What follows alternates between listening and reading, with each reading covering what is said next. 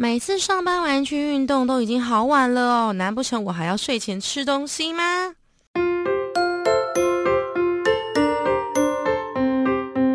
欢迎收听 JR 健康新干线，我是 Ricky。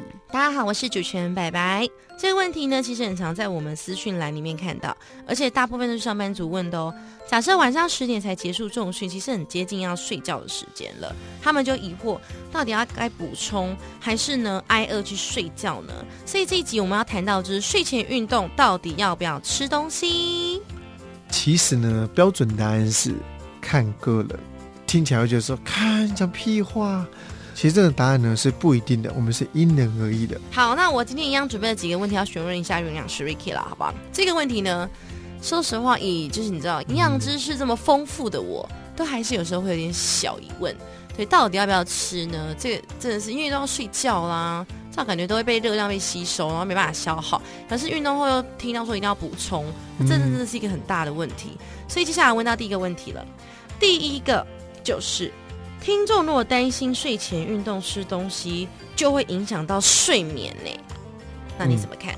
其实呢，会有很多人都有很多疑问，他会说运动睡觉运动到底要不要吃东西？其实他们分成好几个状况。第一个呢是睡眠的，那如果你是这个原因，我会建议你在正式睡觉前三个小时最好都不要运动才是最好的，因为适当的运动呢有助于提升睡眠品质。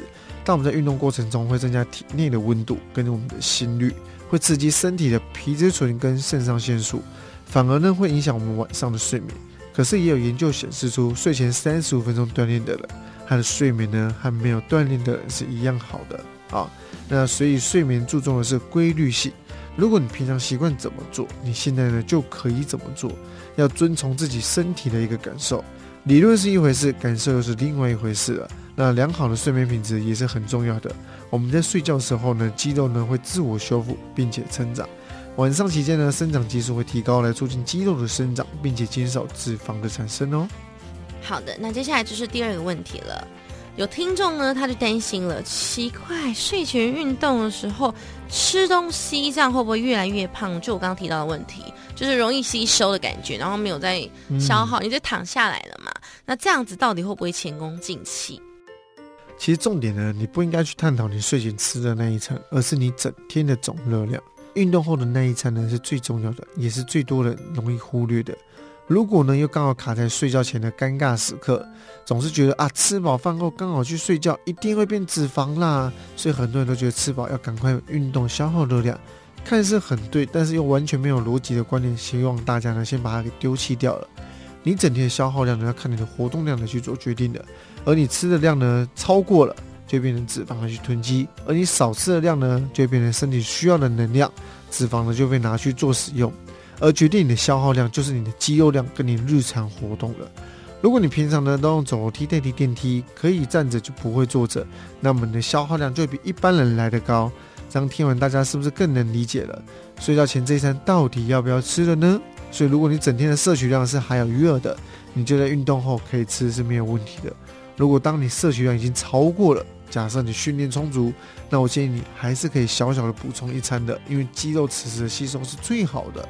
那如果你训练强度一般，而且不到半个小时，我会建议你可以不用吃是没关系的哦。通常啊，睡前吃东西容易发胖，原因在于说你睡前吃的那一餐都是你多余的热量，它是你的零食，并不是正餐。你应该要做的是把正餐其中一个小餐拉出来，放在运动后去吃。嗯，我觉得这样说很好。其实大家吃的早餐真的都基本上不是正餐，对，可能正餐热量都吃掉了。可能一般上班族早餐吃了，午餐吃了，晚餐吃了，你运动会有补充，那你就一定会有罪恶感。为什么？其实你整天的饭量都吃光了，真的。对，那你就可能如果你需要这样，你就拨一点热量到晚上，对不对？就是把那个热量控制在整天可以摄取热量的这个范围内。能帮大家精简的很好呢，前面那段都不用听了，好不好？厉害。好，那来到第三个问题，好不好？